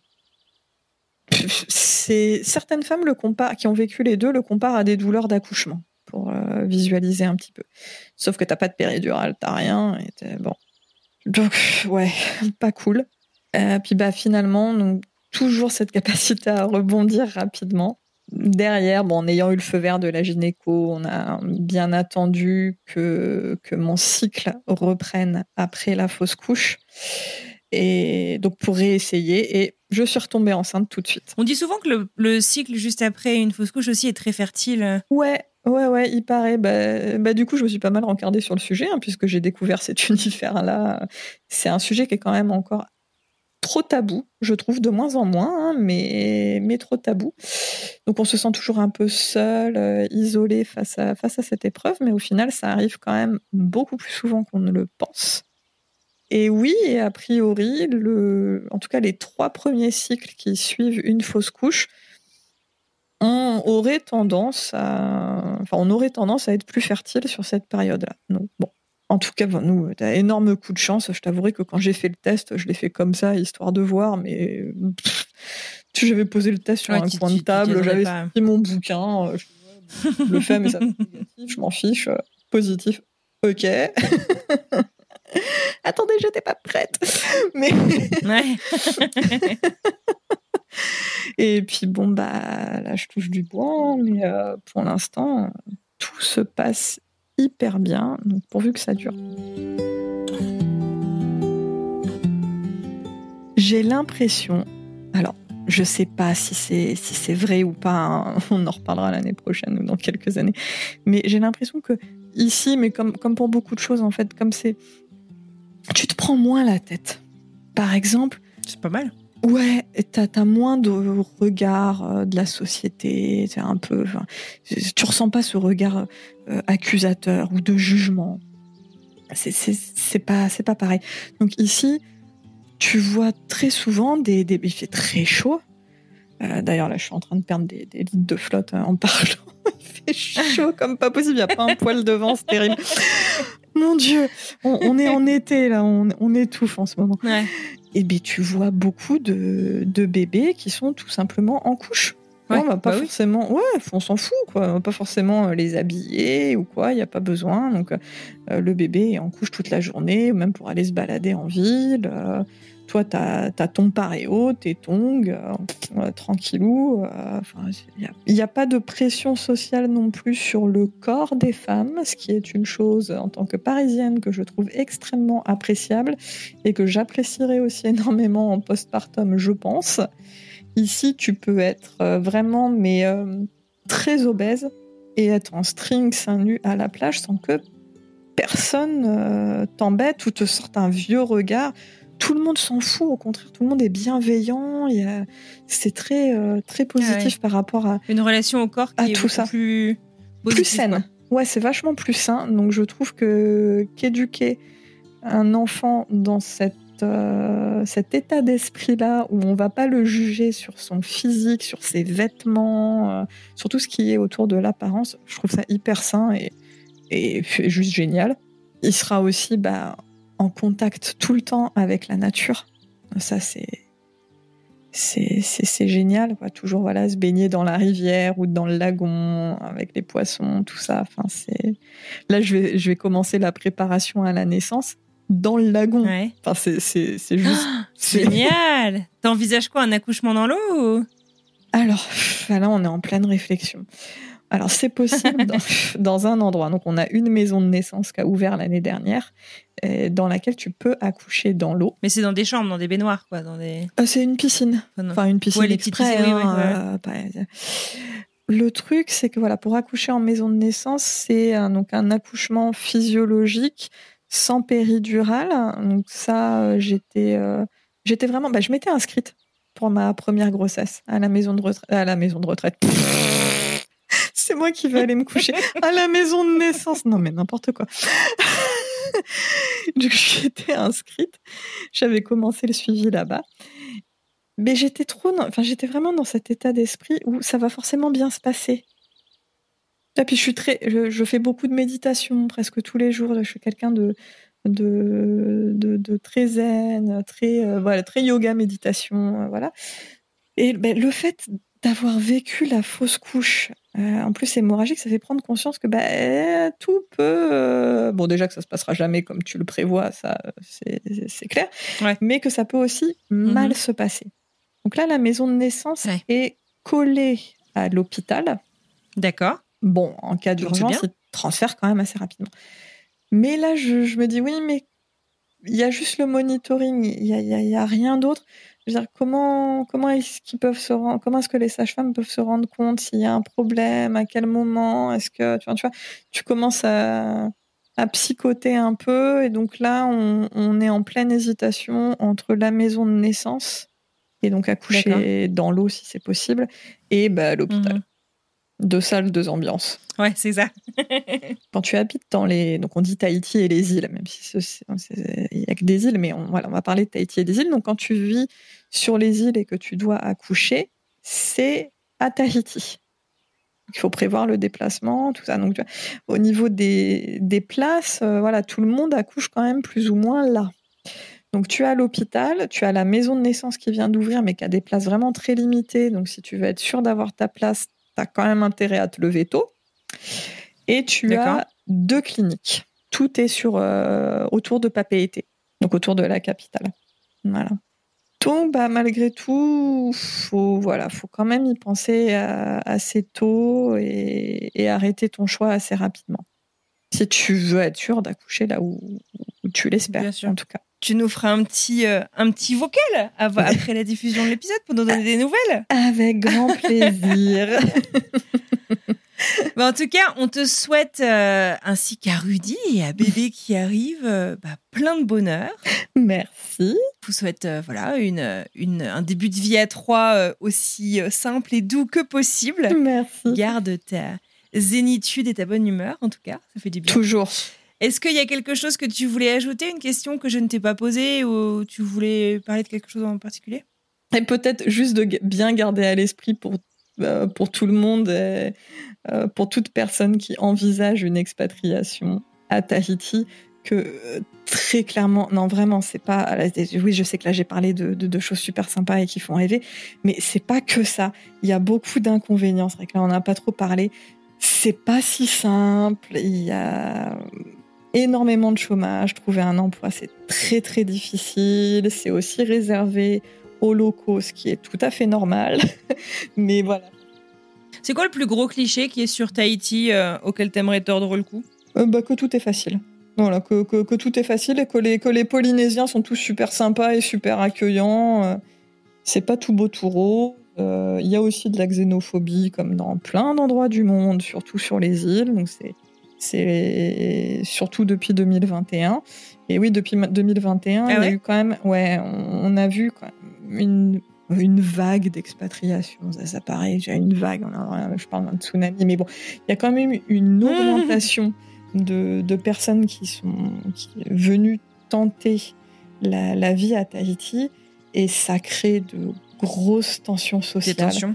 Voilà, parce que euh, il y a très peu de logements, les prix explosent. Ils sont déjà sont très chers, mais ils explosent depuis cette euh, vague d'arrivée. Euh, les emplois, déjà qu'il n'y en a pas, mais il y en a encore moins. Donc tout ça, voilà, ça crée une, tension sociale qui, qui s'entend, qui se comprend très très bien, mais voilà, qui n'est pas toujours hyper, euh, hyper agréable. Donc faut, faut bien prendre ça en considération quand, quand on veut venir s'installer ici aujourd'hui. C'est loin d'être simple. Et il faut, pas il faut être prêt à, s'adapter, à changer de vie totalement, pas, pas venir avec, euh, comme malheureusement trop le font, avec cette idée, bah, c'est cette mentalité un peu de colon qui arrive en terrain conquis. Euh, c'est la France et je veux imposer ma façon de vivre, ma façon de faire et euh, juger la façon de faire des, des locaux quoi. Ça c'est mais bon c'est comme le parisien qui va vivre en Bretagne quoi si tu veux. C'est ce sera le même accueil par les Bretons que le gros cliché. Voilà il faut, faut, garder un peu cet état d'esprit là ouais ouais, et pareil on n'a pas d'allocation on n'a pas voilà ici tu bosses pas t'as pas d'allocation chômage t'as rien c'est euh, voilà Ouais, c'est ça, les gens, je pense, ont peut-être tendance à penser que c'est la France-France, mais, ah non, non, mais, mais pas du comme tu le dis, tu as ton propre gouvernement, donc t'as pas, pas tout ça, quoi. Non, absolument pas. On a une sécurité sociale, mais, mais non, non, on n'a pas tout ce qui est allocation, tout ça, enfin, ça n'existe pas, il n'y a pas. Et que, euh, quand, pendant le, la crise du coronavirus, énormément de gens ont perdu leur emploi, ben, c'est derrière, tu payes plus ton loyer, tu, tu payes plus tes repas, tu, tu payes plus rien. Hein. Il n'y a, y a pas d'aide, il n'y a rien. C'est peanuts. Tu as raison de, de, de, rappeler tout ça. Et est-ce que, euh, pour terminer, il y a un petit conseil euh, que tu chuchoterais à la Emeline d'il y a 10-15 ans? Oh, il y a 10-15 ans euh, Tu as raison d'avoir confiance en la vie. garde la confiance, garde, garde ton cœur bienveillant en toutes circonstances que même dans les coups durs, bah, ça vaut le coup de, rester bienveillant et ça paye toujours au final. Donc, euh, ouais, non, à celle que j'étais il y a 10-15 ans, oui, de rester avec, euh, avec. Certains diront le côté bisounours et j'aime pas ça, mais, mais voilà, j'aime j'aime être quelqu'un de, de positif et bienveillant, peu importe les situations, parce que bah encore une fois la vie est trop courte. Donc pourquoi pourquoi juger les autres? Pourquoi pourquoi s'embêter? Pourquoi s'énerver? Pourquoi être en colère? Pourquoi garder de la rancœur euh, Non, voilà. Donc, euh, t'as raison. Continue comme ça. Tout se passera bien. Tout se passera bien.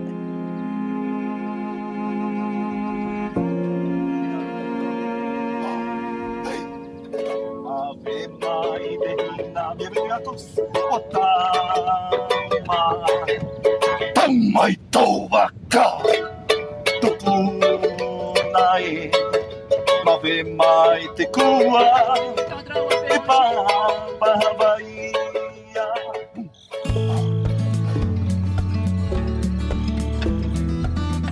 Et voilà, c'est terminé pour aujourd'hui. J'adresse un immense merci à Emeline pour sa disponibilité et pour cet échange passionnant. J'adresse aussi à Emeline et son conjoint toutes mes félicitations, puisqu'au moment où vous écoutez cet épisode, la famille d'Emeline s'est agrandie.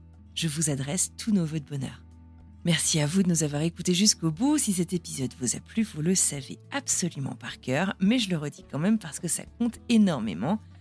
Dites-le, parlez de cet épisode, envoyez-le dans votre groupe WhatsApp, à la machine à café, sur le Slack de votre entreprise. Bref, parlez-en autour de vous, faites un maximum de bruit. Et si vous avez encore 30 secondes à nous accorder, direction votre appli de podcast préféré. Laissez-nous un petit mot et donnez-nous 5 étoiles, ça compte beaucoup aussi. Bon, et alors la semaine prochaine, on parle de quoi? Eh bah, écoutons un petit extrait.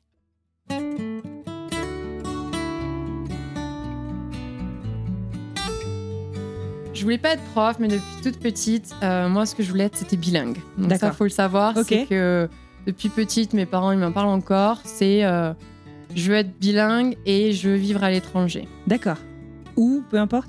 Et bilingue Quand dans j'ai- quelle langue Dans- quand j'étais petite, le peu importe.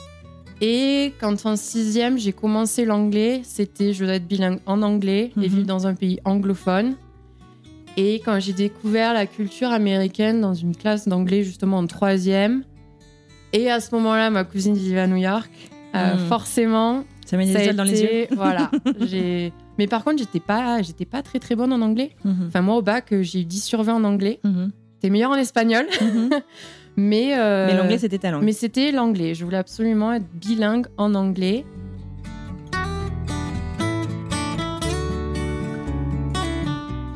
Et ça, je trouve que c'est quelque chose que j'ai beaucoup appris aux États-Unis. Il y a deux choses vraiment que j'ai appris, c'est le partage des émotions. Mhm. Parce qu'en France, euh, moi, je sais, pendant la formation, euh, j'ai des, des enseignants de l'université qui m'ont dit, non, mais qui nous disaient, quand vous passez le portail de l'école, vous mettez un masque Hmm. et vous oubliez tous vos problèmes euh, Mhm. de la maison. Alors Pas toujours très sain. c'est pas c'est pas sain et c'est pas facile à faire. Enfin, Mhm. Bon, moi j'avais Ouais. appris ça, donc je faisais ça. Et Bien en sûr. fait, moi je suis arrivée aux États-Unis, c'était non, non, ben, euh, t'as des émotions. Les élèves, on leur apprend à gérer leurs émotions pour que ça fasse des adultes qui soient capables de gérer leurs émotions. Donc il faut que tu partages tes émotions. Mhm. Ouais. Et je travaille encore dessus. hein. C'est Ouais. pas tous les jours facile. C'est pas, pas inné, quoi. Non. Euh, mais je trouve ça tellement plus sain. Ma maîtresse, elle est capable de me dire que euh, aujourd'hui, elle est euh, fatiguée et que donc euh, ça va être compliqué pour elle. Mhm. Ça veut dire que demain, si c'est le cas pour moi, bah, je peux lui dire. Ouais. Plutôt que le garder à l'intérieur et exploser à un moment donné, finalement. Mhm. Donc, euh, Ouais. donc j'ai appris ça. Et j'ai appris aussi que on pouvait partager de notre. de nous-mêmes Mhm. sans que ça soit euh, intrusif ou quoi que ce soit. Ouais. Enfin, il n'y a rien d'intrusif à euh, partager notre animal préféré ou Mhm. euh, notre couleur préférée. Et ça, c'est vraiment quelque chose que j'ai beaucoup appris cette année-là. Ouais. Et aussi, comme c'était des grands, c'était des CM2, c'était, euh, j'ai appris à leur donner beaucoup d'autonomie Mhm. et d'indépendance. Euh, et ça, Pour les préparer pour le collège, middle pour school. les préparer pour le collège et puis aussi pour la vie future en Mhm. fait. Euh, D'abord, on m'a expliqué, mais tu sais, il y aura pas toujours quelqu'un pour euh, les tenir par la main et leur dire il faut que tu fasses ça, ça et ça. Et si on veut qu'ils deviennent des adultes euh, qui soient capables d'aller chercher les ressources dont ils ont Mhm. besoin. C'est pas les laisser euh, comme ça, débrouille-toi. C'est Mhm. voilà. Au début, je t'apprends que si tu as, si tu connais pas un mot, par exemple en français, quelles sont tes options avant d'aller voir ton enseignante? Mhm. Vraiment, c'est si vraiment tu trouves pas. Ah, mais je peux aller voir un copain, par exemple, peut-être qu'il connaît ce mot. Ok. Tu peux demander donc l'aide de quelqu'un, de tes pères. Oh, super. Et s'il connaît pas? Ah, ben peut-être que je peux aller chercher. Souvent, on a des petits euh, carnets avec. Euh, T'as un carnet, tout le vocabulaire euh, des fruits et légumes. Ou, Voilà. Mhm. Si tu penses que tu peux trouver dans un de ces petits carnets, ok. Et sinon, bah, je peux aller chercher dans le dictionnaire. Ok. Et sinon, bah, il y a un programme euh, ou en ligne où on peut mettre, c'est comme un dictionnaire en ligne, etc. Ok. Est-ce qu'on peut arriver à trouver? Bah oui. Mhm. Et forcément, dès qu'on leur donne ces bases, en fait, euh, au début de l'année et qu'on travaille avec eux sur ça, Mhm. À la fin, ils sont euh, indépendants. Enfin, moi, là, Ouais. à la fin de l'année, mes élèves, qui sont pourtant des. Cette année, j'avais les CE1, CE2. euh, si je m'absente, ben, ils- ont le. le- Il y a toujours un adulte, forcément, mais si voilà, je suis malade et qu'il y a un adulte qui connaît pas nos routines, ben, ils savent exactement Mhm. quoi faire. Ils, savent, Mhm. ils ont tous un travail dans ma classe.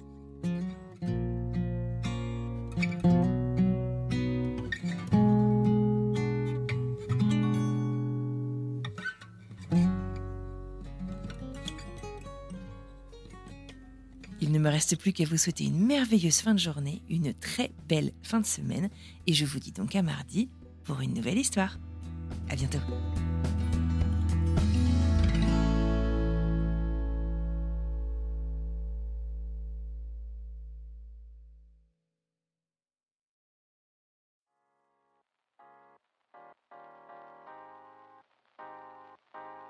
Vous venez d'écouter un podcast réalisé par moi-même, Anne-Fleur Andrely, mixé et habillé par Alice Krief et produit par French Morning.